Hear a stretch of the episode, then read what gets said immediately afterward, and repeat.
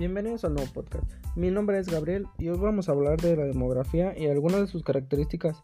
En esta ocasión me encuentro solo, pero esperemos que en un siguiente episodio tengamos invitados en nuestra sala. Comenzaremos con nuestro tema de interés. ¿Qué es la demografía? La demografía es una ciencia que estudia las poblaciones humanas, se distingue de otras ciencias como la sociología, la antropología, la psicología, las ciencias políticas y la economía, con las cuales comparte este mismo objetivo en la medida que ésta se concentra en el estudio del estado y la dinámica de las poblaciones humanas.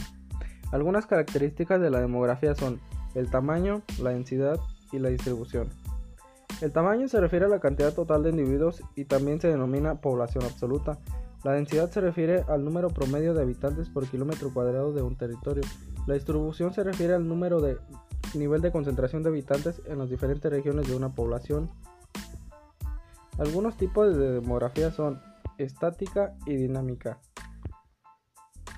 La estática es el análisis estadístico que examina el tamaño y la estructura. La dinámica es el análisis estadístico que analiza la, variación de factores en el transcurso del tiempo como la natalidad, la fecundidad, las migraciones y las inmigraciones como el envejecimiento poblacional. La importancia de la demografía.